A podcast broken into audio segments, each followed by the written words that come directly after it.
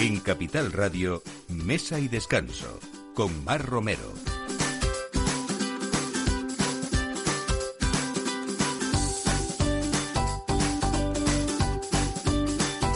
Buenos días, eh, sábado 16 de enero y como siempre, pues aquí estamos poniéndoles a ustedes la mesa. Es la hora del aperitivo, así que bienvenidos todos a, a mesa y descanso después de esta semana difícil, complicada y esperemos que la que viene sea un poquito mejor. Ya hemos pasado la primera quincena de enero, así que con dificultades, pero es verdad que aquí siempre nos gusta hablar mucho de, de valientes y de los valientes que siguen apostando en este caso por inaugurar nuevos espacios como son Alonso, eh, Lara Alonso del CID y Borja Navitarte, que el 24 de noviembre inauguraron un restaurante que se llama La Mentira, que es parte de ese grupo del mentidero del que vamos a hablar porque es una cocina diferente y un concepto diferente, eh, un, un, concepto más rebelde, más, cana más canalla, podríamos decir, y más, y más viajero también. Bueno, saben que mm, hoy mismo eh, se celebra el Día Internacional de la Croqueta. No sabemos muy bien a quién se le ocurrió, pero bueno, lo que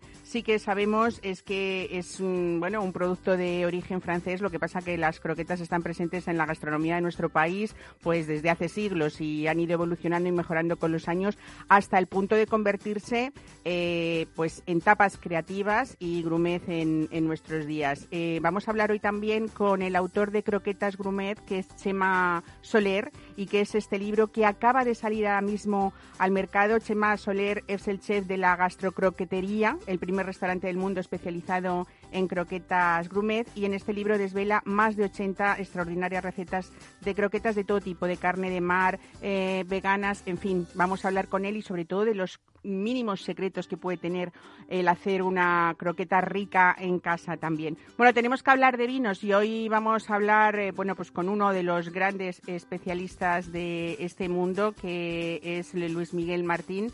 Eh, una persona que lleva muchísimos años en ese mundo del vino y que hace muy poco tiempo creó, mm, aparte de su distribuidora que lleva ya 20 años trabajando con ella eh, un vino muy madrileño que se llama El Gato Sumiller y que es una garnacha recuperada de toda esa zona de, Madrid, sobre todo de, de, Morata de Tajuña. Es eh, la zona donde, donde está esta garnacha y nos va a, a contar también esos, esos secretos. Y inevitablemente hablamos siempre de esa situación actual que hay en la hostelería y, por supuesto, ese permanente apoyo que tiene este programa con todos esos valientes que decimos. Hoy vamos a hablar de cómo enfoca un restaurante centenario eh, pues esta situación que después de haber pasado pues eh, más de 140 años eh, resulta que es la primera vez, como otros muchos, que se encuentran en esta situación. Vamos a hablar de uno de los grandes templos de la cocina segoviana, que es el restaurante Duque, la primera casa de comidas que hubo en Segovia, un edificio desde el siglo XVI. Y, vamos a hablar con Marisa Duque, que es la cuarta generación al frente de este emblemático restaurante con, con, más antigüedad de la provincia, como decimos. Bueno, pues todo esto a partir de ahora en Mesa y Descanso con este equipo, eh, Ana de Toro eh, en la producción y Alberto Coca en la realización. Bienvenidos a Mesa y Descanso. All I can ever be to you is the darkness that we know and this regret I got accustomed to. Once was the ride when we were at our height, waiting for you in Mesa y Descanso, Capital Radio. I knew I had him at my match, every moment we get snatched. I don't know why I got so attached. It's my responsibility. You don't own nothing to me but to walk away. I have no capacity. He walks away. The sun goes down. Bueno, decíamos que aquí nos gusta hablar de grandes apuestas, de apuestas eh, valientes y sobre todo, pues eh, que merece eso, un sonoro aplauso Borja Navitarte, buenos días, bienvenido. Hola, buenos días. Algunos, eh, cuando hablamos de Lara Alonso, eh, de tu compañera, de tu pareja, de tu mujer, de la madre de tus hijos y sobre todo de esa persona ilusionante que cada vez que oigo hablar, o sea, la oigo hablar, me parece que todo es facilísimo en la vida. No sé si por eso eso te pasa a ti, por eso habéis decidido pues añadir a, a este grupo de, del mentidero en Madrid este restaurante La Mentira de la que vamos a hablar, que es algo muy divertido, ¿no? Pues sí, efectivamente es algo muy divertido y sobre todo es muy distinto al grupo. El grupo es un grupo bastante clásico, dentro de que somos jóvenes y llevamos ya 20 años con, con el negocio mi mujer y yo, pues este es, no, puedes, no se puede decir que sea el más arriesgado, sí que se ha hecho en el momento más arriesgado, pero, mm, pero sí que es el más, bueno, canalla, desenfadado, distinto, moderno, lo podemos definir de muchas maneras. Bueno, eh, El Mentidero es un restaurante que sus inicios en Madrid, eh, quien esté pues por toda esta parte de Chamberí preciosa, ¿no? que además mm. estamos prácticamente vecinos de, eh, en este estudio ¿no? del Mentidero de la Mentira, pues habéis decidido pues poner este, este espacio gastronómico diferente, muy clandestino, muy cosmopolita, eh, justo pegado o es dentro del mismo local prácticamente. Bueno, se entra por la calle Zurbano número 17, mientras que al mentidero se entra por la calle Almagro 20, entonces están muy cerquita y lo cierto es que, mm, bueno, pues es, un, es una comida muy divertida. Eh, nosotros todos los negocios que hemos montado han tenido un significado, ¿vale? La sal del mentidero, pues el significado eran nuestros veranos en Huelva, las brasas del mentidero, pues es una churrasquería portuguesa de nuestros veranos en el Algarve portugués, Em, la borda del mentidero es un claro guiño a pues un pajar de montaña donde nos encanta esquiar y pasar tiempo con nuestros hijos. Bueno, como un pajar de montaña maravillosamente decorado porque es un espectáculo ver ese local, ¿no? Por las dimensiones y por el gusto que habéis puesto en él también. Y por la altura, que tener un restaurante con 6 y 7 metros de altura, pues hoy en día uno se lo imagina en Nueva York o en Londres, pero no en Madrid. Entonces eso ha sido pues, pues, pues una apuesta fuerte también. Y luego, pues el tema de la mentira, eso es, es, la comida que más nos puede divertir a Lara y a mí, que es esa comida pues de origen un poco internacional, pues mexicana, hindú, tailandesa, hemos metido platos de todo tipo. Y como está tan cerca del mentidero, que comparten pues eh, algunos espacios interiores, aunque el acceso es distinto, em, eh, compartimos un poquito pues ciertos platos de la carta en cuanto a la materia prima. Si arriba pones, pues por ejemplo, un pulpo a la gallega con hecho al carbón, pues ese mismo pulpo abajo Em, lo marcamos en la plancha y lo servimos con un mole, con un toquecito picante. Pues aprovechamos el mismo producto para que también de alguna manera, y más en estos momentos, que al final la mayor preocupación que tenemos los restauradores cuando abrimos, ¿eh? cuando estamos cerrados, no, no digo nada, que llevamos ya 11 meses pues muy desgraciados, pero cuando abres el problema que tienes en estas situaciones, ya no de nieve, sino de, de COVID, es qué pasa si no gestiono bien eh, ya no solo los horarios del personal, sino sobre todo la comida que tienes, porque no sabes cuántos clientes llegarán, qué pedirán. Entonces, acortamos cartas, compartimos productos y en ese sentido, pues la carta es, es, es un claro guiño al mentidero clásico, pero con productos em, que hemos cambiado la elaboración completamente. fíjate qué buena manera de darle la vuelta, que al final no es solamente el no desperdiciar comida, sino que estamos hablando de una cocina divertida, canalla, con un producto Mm, fantástico, fantástico, efectivamente. sí, sí, sí, Bueno, dicen que eh, eh, os habéis inspirado mucho en los, en los felices años 20. A mí me encanta contar esto porque ya tengo algunos amigos que me han dicho que después de todo lo que nos está pasando,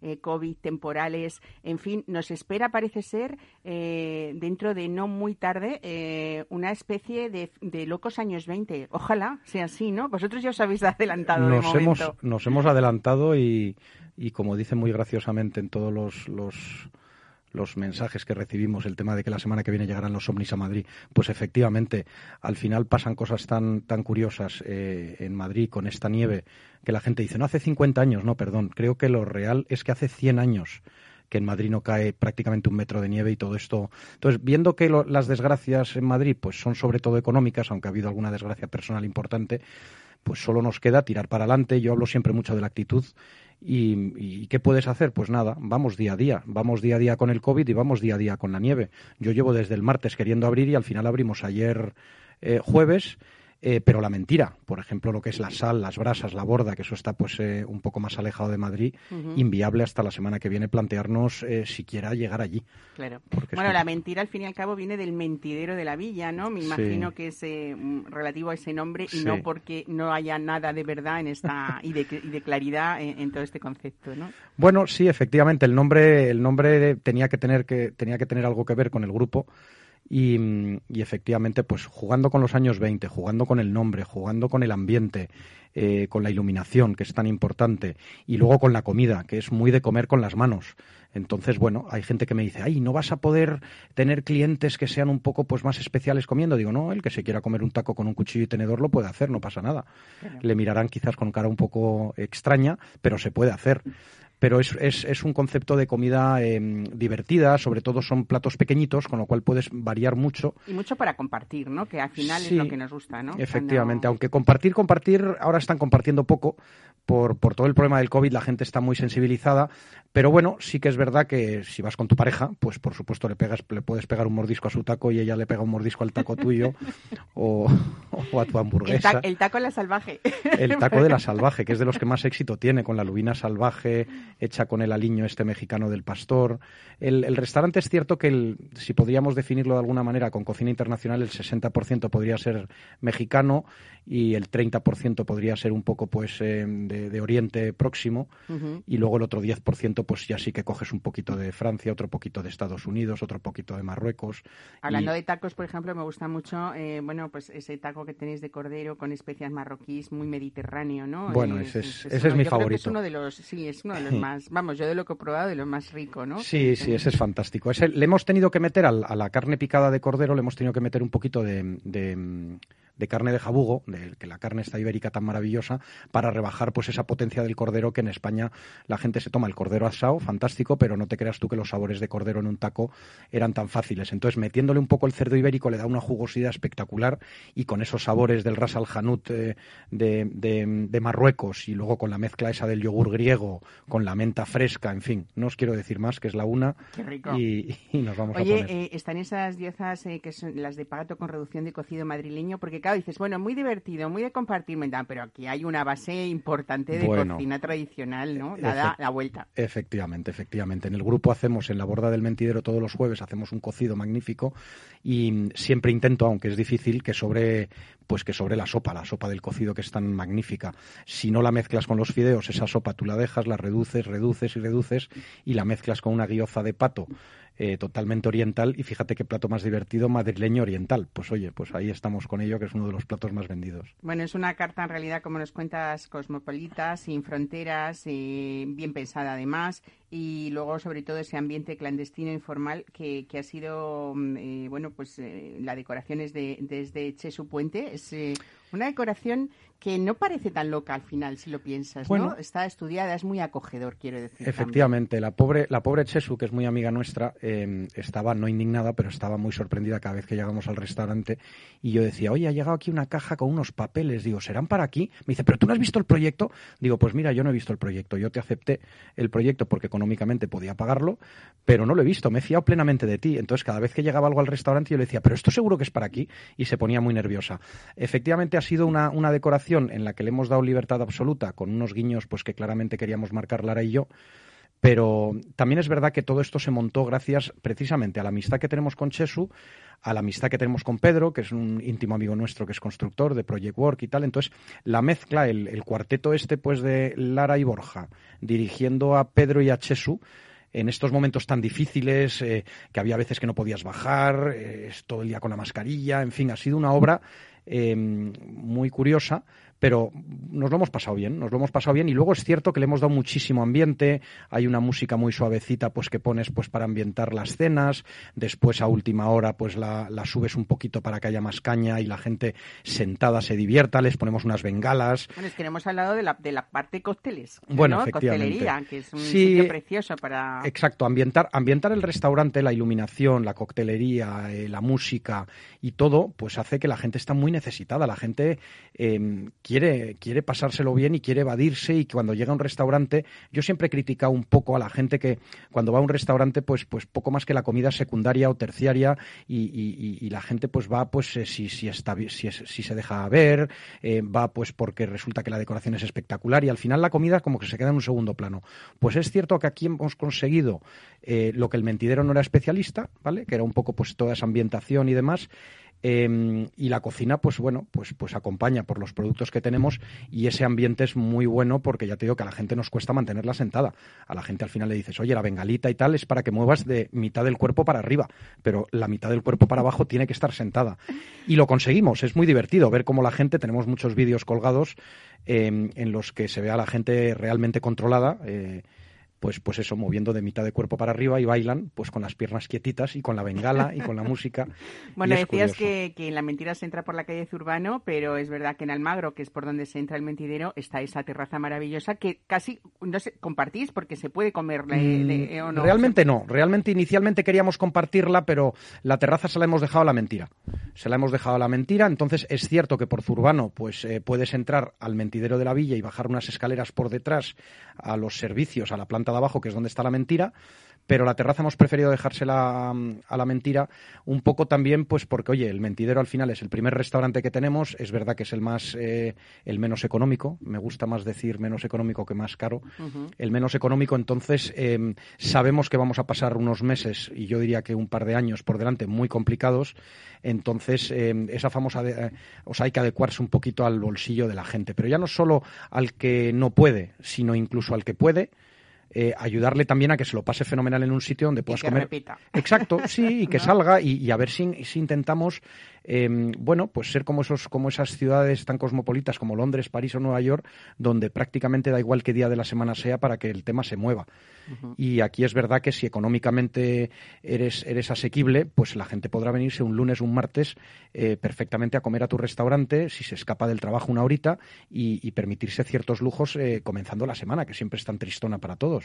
Oye, en esa adaptación que hemos tenido que tener todos, en la hostelería, en el consumo y bueno, y en toda nuestra vida cotidiana, ¿no? Es verdad que ha habido un cambio en esto de la petición de, tipo de, cocina para casa o tipo de comida, ¿no? Porque en realidad los españoles pedíamos cocina para casa cuando había un partido de fútbol o cuando se había una reunión y, no nos salíamos mucho de la, de la pizza y de la hamburguesa, ¿no? Absolutamente, Porque se nos había, no se nos había ocurrido, eh, bueno, pues, pues eso, de tomar una cocina más especial, más elaborada, mm. sobre todo porque para eso salíamos, pero ahora que no hemos podido, es verdad que habéis facilitado mucho las cosas pues en estos meses, ¿no? Pues sí, dentro del grupo Mentidero nosotros ahí hemos sido eh, bastante atrevidos y, tres o cuatro meses antes del, COVID, de marzo, es decir, en el, en el mes de noviembre del año 19, del año pasado, eh, nos asociamos con unos amigos que montaron precisamente una empresa exclusivamente, lo llaman Cloud Kitchen, es una cocina exclusivamente para, para comida virtual, es decir, tú solo puedes vender esos productos de forma... Eh,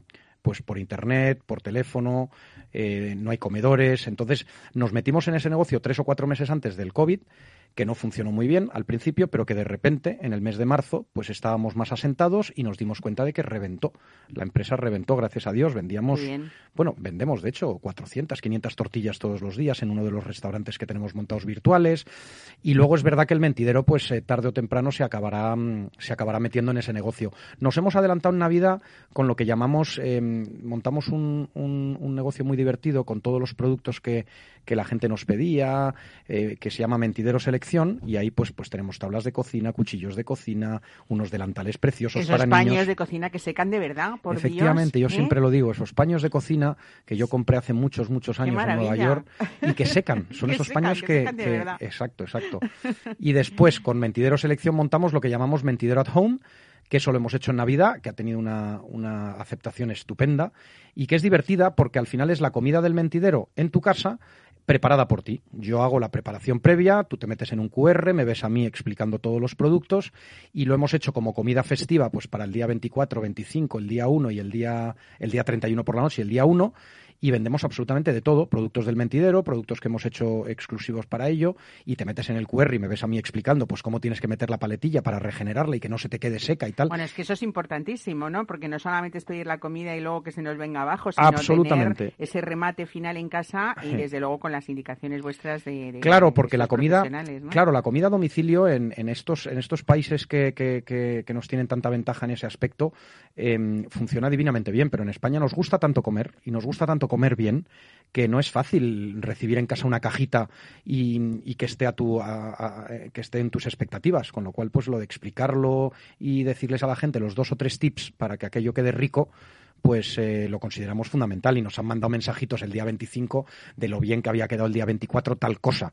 Porque sí, porque haces una pularda y si te seca, se, te seca, tú le dices 10 minutos en el horno y la dejas 10 minutos, apagas el horno y te vas y te tomas un trocito de jamón, cuando vuelves ha estado 10 minutos con el horno que está perdiendo el calor, pero ya se ha pasado. Son 10 minutos de horno y a los 10 minutos lo sacas. Pues son detalles tontos que podemos decir, hombre, Borja, es obvio. Sí, bueno, en esos detalles tontos es donde está el éxito. ¿no? Exactamente. Y sobre todo, bueno, sois una guía importante por esa experiencia que habéis tenido toda la vida, pues de catering, de, bodas. Ahora la gente se casa poco, ¿no? Creo. ¿Cómo lo ves para este 2021? Nosotros hemos tenido mucha suerte porque diversificamos en su momento y teníamos bodas fuera de Madrid y dentro de Madrid. Entonces, eh, fuera de Madrid desaparecieron, por supuesto, con el COVID y con todas las limitaciones de movilidad. Pero en el centro de Madrid, pues precisamente en la borda del Mentidero, hemos hecho muchas bodas en el último trimestre del año, por supuesto bodas pequeñas, bodas de entre 80, 100, 120 personas, que por nosotros por aforos te permitían el 50% del aforo, el aforo es enorme. Podíamos, pero ¿qué pasa? Que la gente no quería salir y yo lo entendía perfectamente y le decíamos a los novios, a ver, la prioridad es casarse y la prioridad es pegarse una buena comida. Ya lo de pegarse una buena fiesta, dejémoslo para el año que viene. Mm, si ustedes iban a gastar un dinero, dejen el 60% para ahora y el otro 40% y hacen una fiesta en el 21 o en el 22. Y en plan divertido lo dijimos, que la gente estaba muy deprimida y muy, hijo, es mi boda, tal, sí, sí, es tu boda, pero tú te casas, tú comes rico, tú te vas a casa prontito, ¿vale? Y incluso olvídate de la barra libre, aunque te dejen hasta las 12, vete a las diez y media, ahorra un poquito de dinero y hacemos un fiestón el año que viene. No te digo yo. idea. Pues sí, pues, pues hay muchas novias que lo han, que lo han hecho así. Hecho así. Bueno, pues eh, yo creo que es eh, eso, otra apuesta más eh, en la que nos hacéis la vida fácil. Vais por delante siempre, Lara y tú, con lo cual fenomenal. Intentamos, intentamos. Y que no hay que perderse la mentira, tanto los que están en Madrid como los que puedan ir viniendo, ¿no? Y ir visitándonos. Es un sitio precioso, de verdad, donde se come muy rico y es pues muy muy asequible. Aparte muy asequible y, y efectivamente, nosotros la idea, ya te digo, mi mujer es absolutamente imposible tenerla en casa quieta. Quien la conozca, quien la conozca y oiga este programa eh, lo entenderá perfectamente. Y trae, trae ideas nuevas para este año 2021 y para el 2022. La del 21 se puede contar porque empezamos las obras de la parte alta del mentidero y hacemos una reforma pues para adecuar la decoración y sobre todo para hacer un restaurante un poquito más pequeño porque le hemos dejado mucho espacio en la terraza y demás a la mentira y el nuevo mentidero para el mes de marzo abrirá sus puertas con muchas ganas y con una decoración reformada que hará también Cheso. Oye, pues nada, primicia aquí en Mesa y absolutamente, esto ¿eh? nos ha contado Pues hablaremos de ello y tráete un día a Lara, ¿eh? que también nos, eh, nos gusta escucharla y, nos da mucha energía positiva. Fenomenal. Borja Navitarte, muchísimas gracias por estar hoy con nosotros y felicidades por eso, por esa valentía y por esas ganas de seguir adelante, que es lo que necesitamos oír siempre. Muchas gracias y buen fin de semana. Positivismo, positivismo y mucha actitud. Eso es. Gracias. A ti, hasta luego.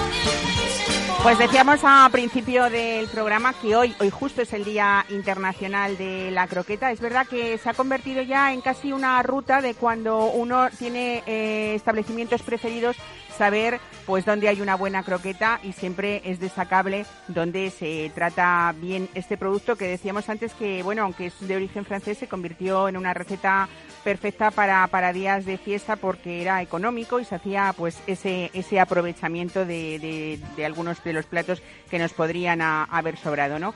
Ahora realmente los grandes se renuevan esas recetas tradicionales con toques de imaginación, con nuevos ingredientes procedentes de esas cocinas del mundo y Chema Soler Se ha convertido en una referencia como el chef de las croquetas gourmet al montar un restaurante monotemático dedicado a este manjar. Hoy hablamos eh, con él por un eh, libro que está justo, justo, justo a punto de salir al mercado o ya ha salido, pero todavía no lo tenemos en nuestras manos. Chema Soler, buenos días, bienvenido a Mesa y Descanso. Hola, hola buenos días. Bueno, el chef de la gastrocroquetería, el primer restaurante del mundo especializado en croquetas gourmet. ¿Y por qué decidiste, me imagino que, tenías la necesidad de escribir este, este libro, eh, Croquetas Grumet, pues para, para expresar toda esa imaginación y esa creatividad que has desarrollado en el restaurante, ¿no? Sí, eh, imagínate, nosotros ya llevamos casi 10 años. Este año ah, cumplimos casi 10 años. Bueno, perdón, cumplimos 10 años. Entonces, imagínate la de croquetas que hemos hecho y eso es un poco un resumen de 10 años de trabajo. Entonces, esto habría que, esto había, esto había que plasmarlo. Claro. Diez años de trabajo en Madrid, porque además eh, tuvo un momento eh, que toda esa técnica, esa creatividad, decidiste mm, decantarlo en un concepto de, alta gastronomía, ¿no? En esa, en esa versión que tú tenías, pues también más desenfadada, aunque tenías muchísimo conocimiento de técnicas y de, y, y de, y de sabores y de conocimiento culinario, ¿no? Sí, eh, bueno, yo siempre he trabajado en restaurantes gastronómicos de, alto nivel, de hecho también he participado en concursos, tengo varios premios, pero bueno, la idea era crear un sitio un poco, un poco único y también yo utilicé las croquetas porque la croqueta es como la tapa más em, emblemática española, aunque mm. curiosamente la raíz no sea española pero mi concepto, lo que más adoro y lo que más me gusta son las tapas, el concepto de pequeñas raciones. Entonces atamos un poco cabos y de ahí nació lo que es la gastrocroquetería, que ahora se llama la Gastro Soler, pero la esencia es la misma. Entonces la idea era esta, coger esta tapa, que se merece un monumento, ¿no? Porque a quien no le gustan las croquetas, y, y entonces ensalzarla y crear un plato gourmet con ella y aparte que no solo yo no hago croquetas yo, hago platos con croquetas. Claro, no son croquetas en sí como puedes observar en el libro las recetas son platos no cada croqueta tiene un acompañamiento una variación un, algo un sentido no son croquetas al uso Claro, eh, vamos a hablar de eso también porque decías 20 años en Madrid, pero en 2017 inauguraste también eh, la Gastro Salvaje, que es una versión más callejera, más canalla, ¿no? Que fusiona esa cocina pues mexicana, asiática, por supuesto mediterránea también, ¿no? ¿Hay mucha diferencia en esos dos eh, conceptos o hay, bueno, mucho de, la base de, de, mediterránea de la cocina de Chema Soler, supongo, ¿no? Sí, hay un poco de diferencia porque al final, como cocinero y persona inquieta que soy, eh, no sé si podría decir hasta inconformista, porque siempre estoy buscando retos nuevos, eh, evolucionar.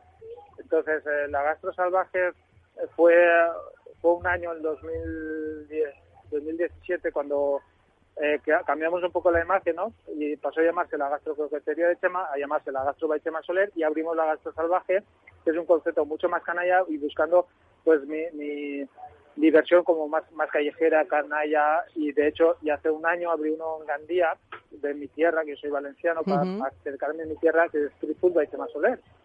Entonces la idea es, eh, como me gusta el concepto tapa y el concepto de la tapa callejera, ¿no?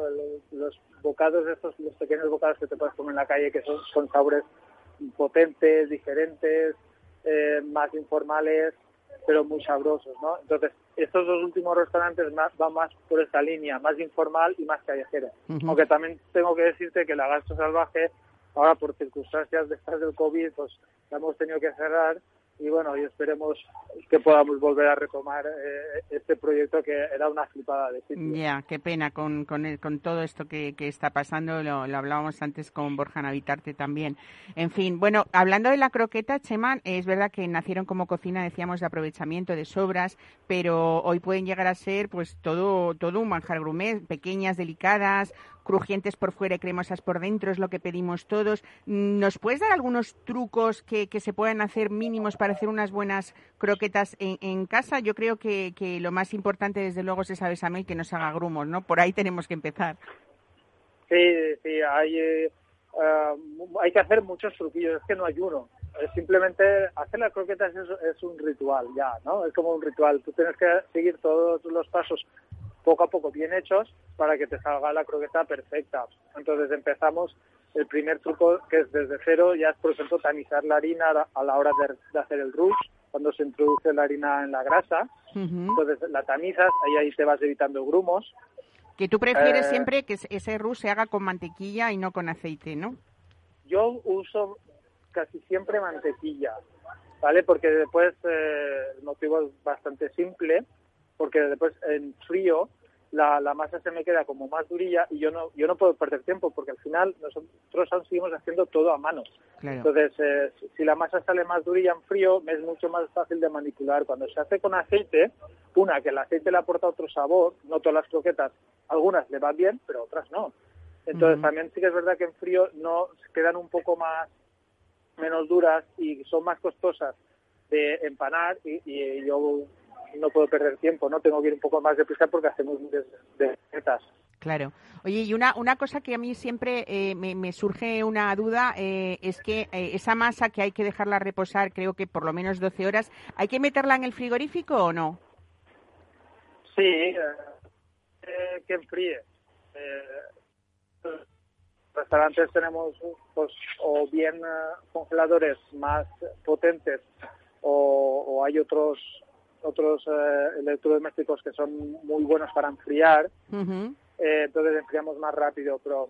que estén frías, vamos. Es, verdad que mejor dejar la masa un poquito a temperar a temperatura, porque si la metes en el frigorífico caliente puede afectar al resto de, ingredientes que tengas en el frigorífico, pero se tiene que enfriar porque tiene que reposar horas enfriarse bien para que endurezca y sea más fácil de empanar.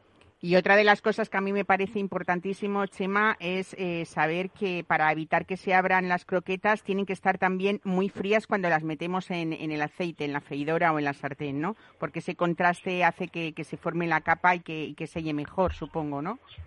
Correcto, así es, tal cual como lo has dicho, porque eh, al echarla en la freidora, ese contraste de echar un producto bastante frío y la y también el aceite tiene que estar a una temperatura adecuada, unos entre 180 y 190 grados. Entonces ese contraste hace que haga una costra rápido y entonces selle rápida la croqueta para que no se salga jugos del interior y también selle rápido para que después no chupe aceite. Porque al final hay que hacer una buena fritura eh, no solo para que salga bien, sino también para evitar un aporte calórico extra innecesario, ya que de por sí las croquetas ligeritas no son. Claro. Bueno, todos estos trucos y sugerencias y muchos más son los que nos vamos a poder encontrar en el libro Croquetas Grumet de la editorial Libros Cúpula. Por cierto, fotografías de Matías Pérez eh, Chema, que están eh, preciosas. Es unas, un libro muy bien ilustrado y, muy bonito con todas esas croquetas originales que tú has hecho pues de, de, todas las formas, incluso eh, también dulces, ¿no? Porque no, claro que, que cabe también en este, en este libro. Eh, de carne de mar, mm, veganas, en fin, todas inspiradas, como decíamos, en esas cocinas del mundo, de tradicionales y, de vanguardia. Yo creo que es un libro precioso que nos va a ayudar mucho y que te felicito por, por lo que has hecho y por lo que al final es la divulgación de ese trabajo tuyo de muchísimos años. Así que enhorabuena. Yo voy a salir corriendo a comprarlo ahora mismo, a ver si me lo encuentro ya. Ah, muchas gracias, Es un, gran halago. Estamos muy contentos con, con el libro, sí. Un abrazo y buen fin de semana. Gracias. Gracias, un abrazo. Hasta luego.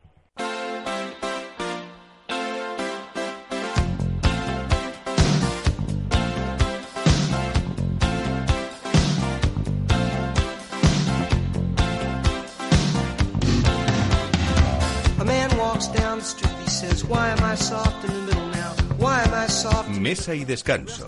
Capital Radio.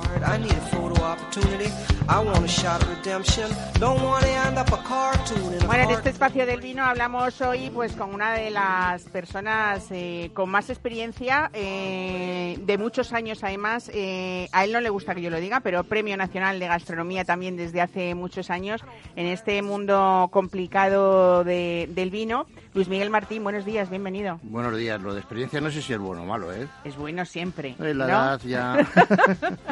Bueno, la edad es un grado, la edad es un grado. Muchas gracias. Bueno, eh, yo creo que empezaste mm, de una manera muy diferente a la que hoy vives desde el punto de vista del vino. Hoy tienes eh, una, una distribuidora que ha cumplido ya más de 20 años junto con Guillermo Ramos, que no es que tuviera él mucha experiencia en el vino porque él es economista, pero realmente habéis hecho un buenísimo tándem porque vuestra idea principal de ATEM, de vuestra distribuidora, fue tener vinos que en su día conocía muy poca gente y que hoy son quizá de los más considerados, de los más puntuados en las guías especializadas y vinos realmente, bueno, pues que siempre hay que hablar de ellos por algo, ¿no? Eh, por buenos motivos siempre, ¿no?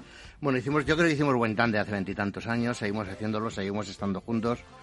Y una de las cosas que nosotros decidimos hacer era coger vinos nada conocidos y sobre todo yo sí que ahí me puse bastante cabezota y tenía que ser un poco lo que yo decía y era el único que sabía un poco más de vino, ¿no?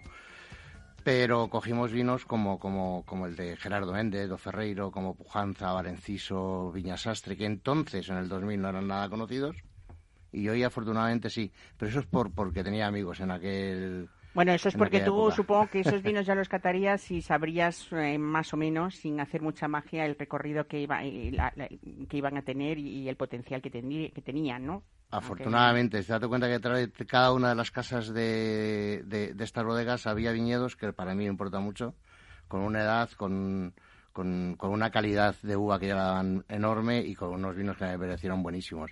Por eso coger cada uno de los vinos. Sigo pensando lo mismo. Yo creo que hay que aportar cosas diferentes al mundo del vino y una de las cosas que hay que aportar es eh, uvas, marcas y cosas nuevas, ¿no? Bueno, dentro de esas cosas nuevas vamos a hablar hoy de un vino que este no es que tú lo cataras, es que no estaba hecho, quiero decir que es algo muy tuyo, ¿no?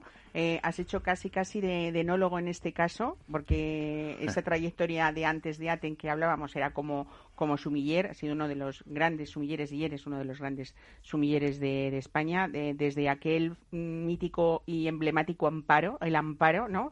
Hasta, hasta como decimos, bueno, pues pasar por, por, muchos sitios y, llegar a ese premio nacional de gastronomía y tener tu propio restaurante también, que precisamente se llamaba El Sumiller, ¿no? No sé si este vino eh, que nos vas eh, y que nos traes hoy a este programa es un poco eh, haciendo alusión a ese romántico idea de lo que fue el sumiller en su día? Qué grande y qué buena eres. Mira, te cuento, ya la etiqueta te dice muchas cosas. Te dice que, que el Madrid somos gatos. ¿eh? Porque el vino es el gato sumiller. El gato sumiller. Que yo he sido sumiller durante mucho tiempo, que tenía un restaurante que se llamaba El Sumiller y que la parte de abajo de la etiqueta es la Puerta de Alcalá. Entonces me siento muy orgulloso de Madrid, de los madrileños y de las cosas que tenemos. Y una de las cosas que eh, que tenía ilusión era de aportar un poquito mi granito de arena a la hora de, eh, de, hacer un vino. Y qué mejor sitio que Madrid, ¿no? Entonces hicimos un vino en Morata de Tajuña, en un viñedo mm, de una garnacha muy vieja que tiene 80 años. Y nada, hemos elaborado un poquito diferente, porque me dejaron un depósito donde, por ejemplo, con oxígeno rompemos el sombrero, para no romper lo que es ni el grano ni nada he cogido unas, bueno, he tirado amigos también porque he cogido unas barricas que me prestaban los de Viñas Astre, eh, de segundo año de los de Pago Santa Luz y Regina Vides. Madre mía. Y, y yo eh, le he puesto un poquito de uva blanca porque yo creo que... Mm, eh, fija mucho el color y, le da más frescura, sobre todo al vino. Era como se hacía antiguamente, muchas veces en Rioja y en Madrid. Es que ¿no? yo se creo mezclaba alguna pequeña parte con el tinto de, uva, de uva blanca, ¿no? Si recuerdas en el, en el pasado, casi todos los viñedos tenían variedades de uvas eh, mezcla y tenía una parte de uva blanca que yo creo que fija el color y le da frescura he querido hacer ese guiño a esa historia y yo creo que el primer vino me, me, encanta. Yo entiendo que siempre que tu hijo es el más guapo del mundo, y yo no puedo hablar mal de él, pero me está muy bueno. Bueno, yo he leído críticas eh, de, esta prensa especializada eh, que se dice el gato sumiller, por ejemplo, que tiene, lo estoy leyendo, mucha finura, muy juvenil, eh, muy agradable en boca, con un importante peso de, fruta, ¿no? hay que decir que, que, que la garnacha es la tercera variedad tinta plantada en España lo sabes tú de sobra, y que la variedad mediterránea también más cultivada en el mundo. Pero es verdad que siempre hablábamos, o hace, llevábamos muchos años hablando de esa mm, garnacha de Aragón, que es un poco la tierra de las garnachas, pero también de La Rioja, de Tarragona, de Valencia, pero es verdad que en los últimos años hay un intento de recuperar esa garnacha de, de, Madrid y que hay muchísimo interés por, ella. Yo creo que es porque es una variedad, pues, como, como muy versátil, ¿no? Como que se pueden hacer muchas cosas con ella. No sé si estoy un poco en lo cierto. Estás completamente en lo cierto. Date cuenta que en España tenemos una, un país tan rico que tenemos mucho sol, muy tierra un poquito pobre y es perfecta para hacer los grandes vinos. Se hacen grandes vinos en Madrid, por supuesto en Rioja y en Rivera y, y, hasta en Málaga, hasta en, no sé, en, miles de sitios. Y en Madrid hay una garnacha diferente, es una garnacha distinta a lo que a lo que tiene Aragón o lo que tiene Rioja, pero no es ni mejor ni peor, es simplemente distinta. Tiene un poquito más de frescura o acidez para mí y, es que en Madrid tenemos cosas muy buenas. Y, que en Madrid hay mucho campo, aunque no lo parezca. Hoy nieve también, hoy, mucha, nieve. hoy mucha nieve todavía.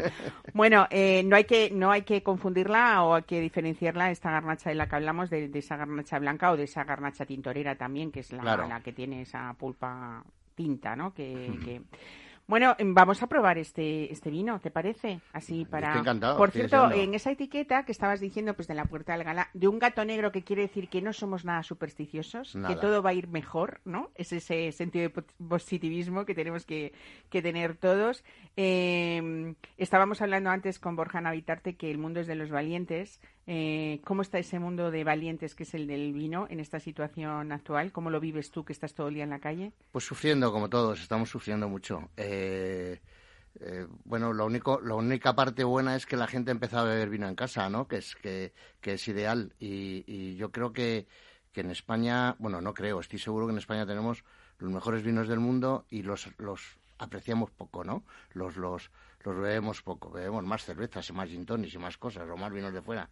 Tenemos unas maravillas ahí enormes, con unos precios tremendamente buenos, y yo creo que este confinamiento que tuvimos anterior nos dio nos dio a conocer bastantes más de bastantes cosas que hemos ido disfrutando y hemos ido descubriendo que es bueno para todos. Espero que esta garnacha la gente lo disfrute. Hemos hecho muy poquitas botellas, ¿eh? Hemos hecho 2.500 botellas nada más. ¿Esta añada es la 2018? Sí, 2018, sí, sí. Me he saltado la del confinamiento, evidentemente. no me queda más remedio. Y la siguiente voy a hacer algo, espero que todavía más serio. Bueno, ¿Eh? qué bien, ¿no? Oye, eh, como, como especialista en el sector, la semana pasada teníamos aquí a un grupo de jóvenes fantásticos que han hecho un vino de rueda y que intentan provocar y comunicar eh, que no hay que entender de vinos para disfrutar del vino. Esa generación de millennial que puede ser ahora mismo Miguel Martín, que es tu hijo, que ha pasado también por grandes eh, restaurantes. Ah. Eh, eso me da la idea que hay que hacer una comunicación del vino distinta. ¿Qué le, qué le contamos a la gente joven para que aprenda y sepa disfrutar del vino sin complejos? Mira, la gente, la gente que sabemos de vinos, por ejemplo, hemos dicho siempre que el Viña Esmeralda no es buenísimo, ¿no? Y, yo creo que es el gran vino o el primer vino que la gente joven debe tomar. Debe tener, empezar a tomar vinos, no los Vega Sicilia ni los grandes vinos que tomamos o toman la, gente que, se cree que son grandes vinos, que lo son. Pero al principio tienen que ser vinos eh, frescos, jóvenes, eh, que tengan fruta, que, que, les agrade. Y, y, poco a poco van evolucionando, según van evolucionando ellos, a, otro tipo de vinos. Pero hay que empezar por la, por la frescura de los vinos en general. Y yo creo que cada vez los vinos se están haciendo más frescos y, un poquito más afrutados y más, más, más joviales, ¿no? En ese sentido. Yo creo que, que no hay que asustar a la gente a la hora de decir que, que huele a, caballo, que huele a, a, tierra o que huele, que, que lo puede oler, pero tenemos que olvidarnos un poco de ello. Tenemos que darles placer hasta en el vocabulario del vino. Claro. Bueno, eh, hablábamos antes de esa filosofía vuestra desde vuestros inicios en, Aten, que era descubrir, como nos has contado, vinos diferentes que por esas particularidades eh, merecían estar en lugares, pues en los, en los lugares más altos como están del escalafón y como se ha demostrado después de, como tú cuentas, de estos 20 años de historia de Aten, aunque en ese momento fueran, pues eso, grandes desconocidos. ¿Habéis reforzado ahora mismo esa gran apuesta estratégica, eh, formando también parte de la, de la transformación digital que está viviendo este sector y que lo hemos visto también en estos momentos de pandemia, que se ha bueno, triplicado, por decir algo, esa venta online desde, desde todas las bodegas y vosotros como ATEN habéis aplicado soluciones digitales para, para mejorar ese, ese modelo de relacionar el consumidor mm, con vosotros y, bueno, y, ver esos gustos y esas necesidades y que, que puedan, puedas facilitarle esa compra si el consumo ha disminuido fuera, ¿no? Eh, ¿Qué habéis hecho en vuestra web? ¿Hay hay un portfolio importante que... que todos nuestros vinos están metidos, todo nuestro portfolio está metido en la, en la web. Y además hemos reducido el tamaño de las cajas para que sean fácil eh, a la gente que, que, les llegue. O sea, todas antes eran cajas de 12, ahora son cajas de 6, en algunos casos de 3 y en algunos de 1 según precios. Y hemos intentado ser muy comedidos a la hora del precio también, para que la gente tenga esa posibilidad de poder tener vinos y beber vinos en casa.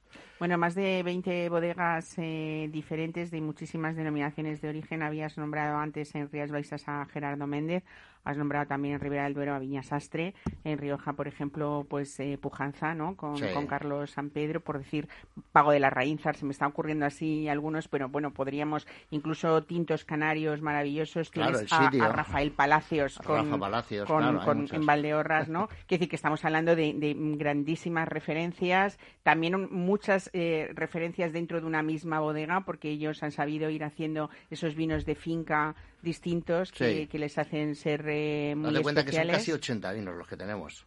¿eh? Y luego, eh, a mí me gusta eh, moverme por, por, por, el mapa de España. O sea, hay vinos de Ribera Sacra, por ejemplo, que a mí me parece maravillosos. Hay un rosado que se llama Bayón, que yo creo que los rosados son de estos vinos que la gente dice que tienen que ser baratos, muy baratos, y pretender que sean buenos. O sea, es casi imposible hacer un vino por tres euros maravilloso. Ya. Sobre todo porque conlleva después pues, pues, pues un recipiente que es la botella y un corcho después y, una comercialización, claro, y una... Eh, eh, esa garnacha también de, ese vino que tiene ciento y pico años, el kilo de uva vale casi tres, tres euros. Si quieres cantidad y calidad es imposible. Tiene que ser poca, poca cantidad y mucha calidad o al revés. Y para hacer grandes vinos tiene que ser poca cantidad. Esta garnacha del gato eh, produce eh, alrededor de kilo y medio por cepa nada más. Fíjate, con todo lo que nos estás contando, y sin embargo, es un vino que estamos hablando de un precio, a mí me gusta a veces decir precios de 10 euros, más o menos. Sí, sí. ¿Eh? O sea, quiero decir que con todo esa, ese bagaje de, de, años que tienen esas cepas, con todas esas elaboraciones cuidadas, con esa selección de, de esa uva, al final nos damos cuenta que podemos tener, como tú decías, en España, eh, pues la posibilidad de, consumir grandísimos vinos eh, sin necesidad de... ¿Sabes qué pasa? Que no he ahorrado absolutamente nada, porque como es mi hijo, al final digo, quiero que sea un corcho catado para que no tenga corcho. Quiero que sea una botella maravillosa. Quiero que sea un viñedo tremendo. Quiero que sea un depósito que sea muy bueno. E intentar hacer gran vino. Vamos a ver. Bueno, pues eh, vamos a hacer un descansito ¿eh? y vamos a ir probando este vino fresco, rico, eh, sencillo, pero, pero eso, con todas estas cosas que nos estás contando, de buscar algo muy especial y diferente. Vamos con ello.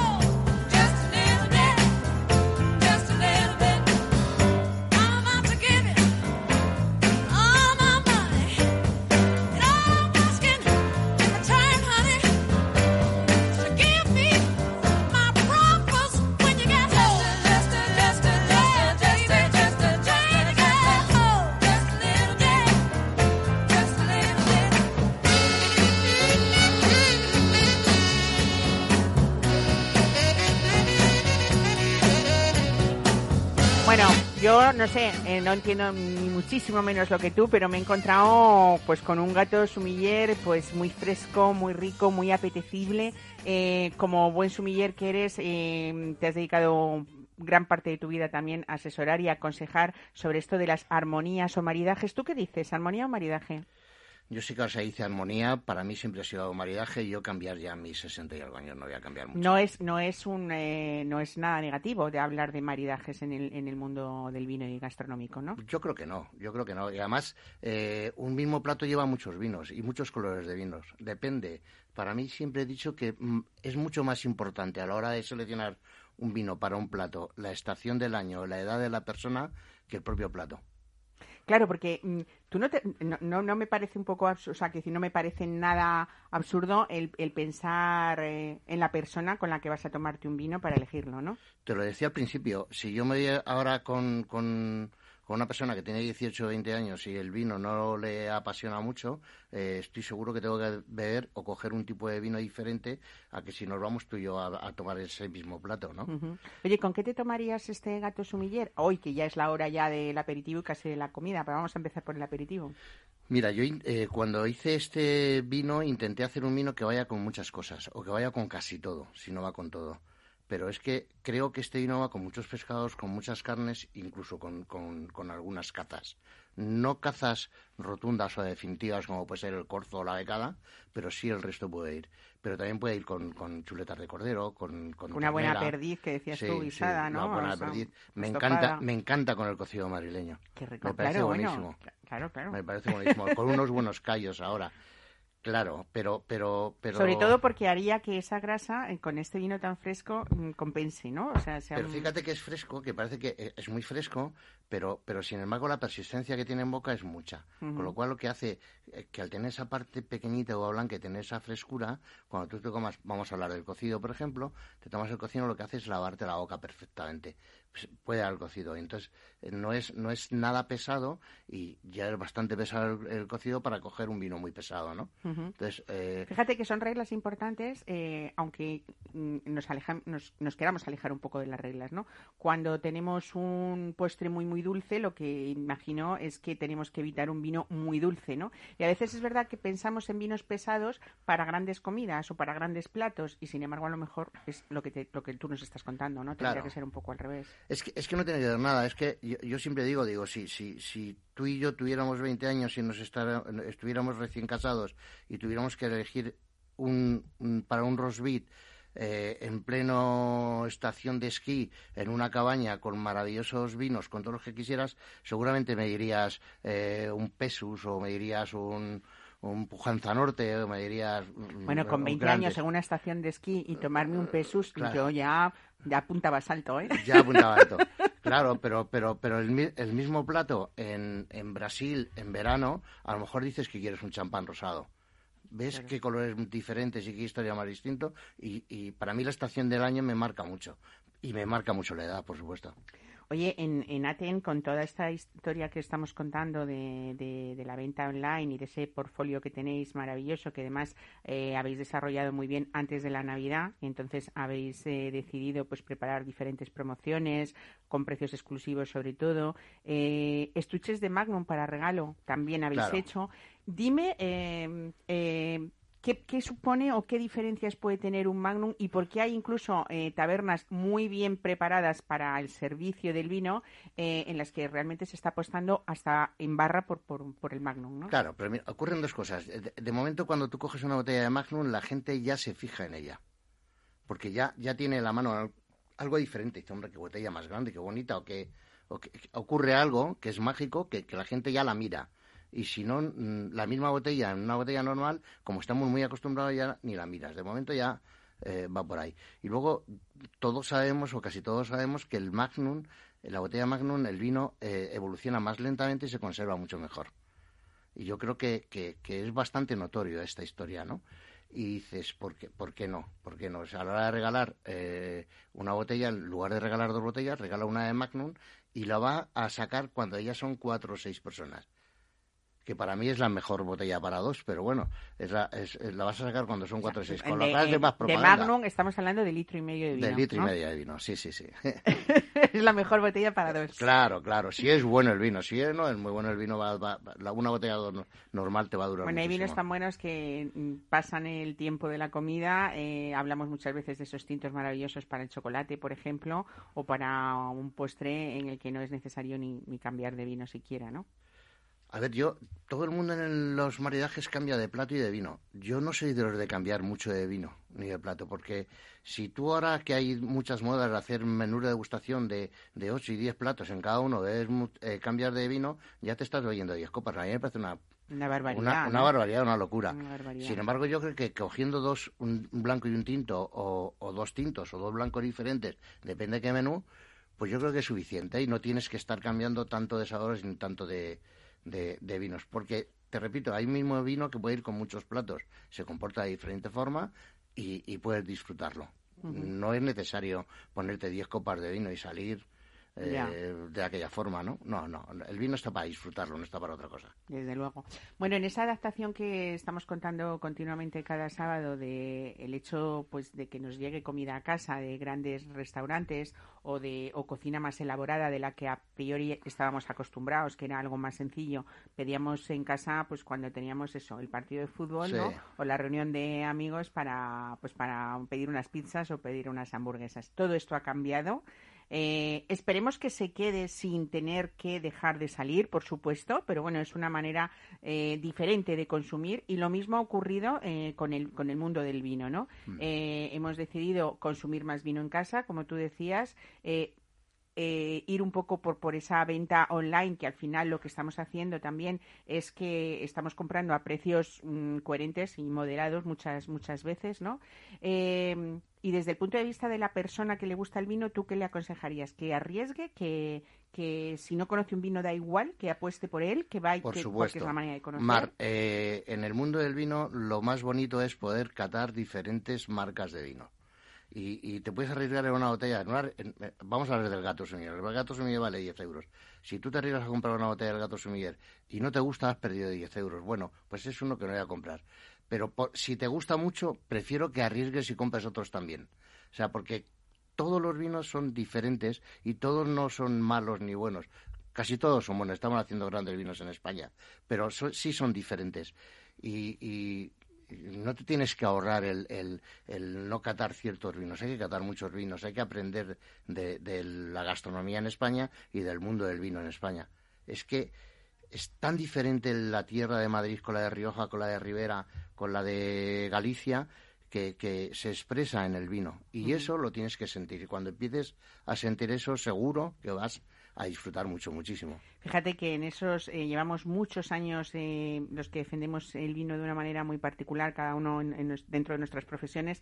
Eh, siempre queremos esa apuesta de que la gente valore el vino, de que la persona joven consuma ese vino responsablemente. Y yo creo que empezamos un camino en el que ese no turismo que tú estás diciendo, conocer ese terruño de cerca, viajar, consumir los vinos en los supermercados donde vamos de vacaciones de, de esa propia tierra en la que estamos, todo eso está haciendo que que también, sin querer, eh, la gente joven empiece a quitarle formalidad al vino. ¿No te parece eso? Yo tengo esa sensación.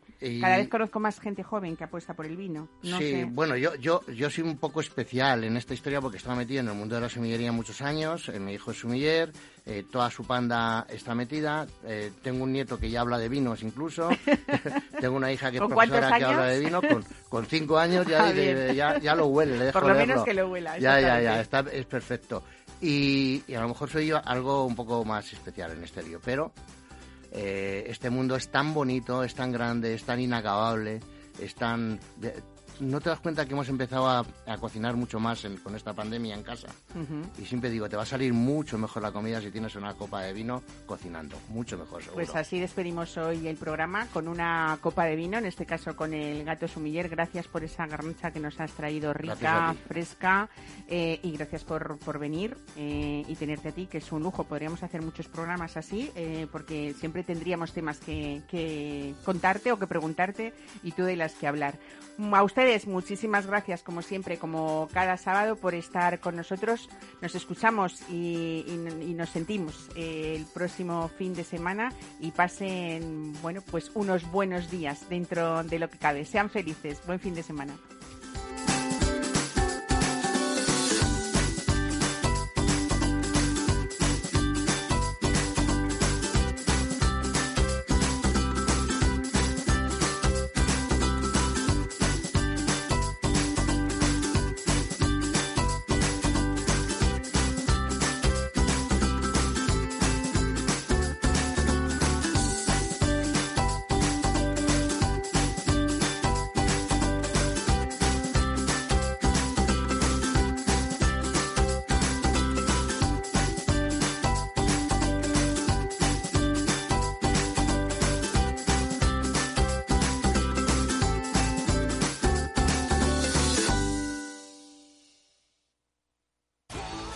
El tiempo de descubrir, de disfrutar, de perderse. Hasta el 17 de enero vuelve Time to Fly de Air Europa. Alas para volver a volar. Viaja a Europa y Canarias desde 28 euros o a Estados Unidos desde 99 euros. Consulta más destinos en ereuropa.com. Air Europa. Tú decides. Capital Radio, la genuina radio económica.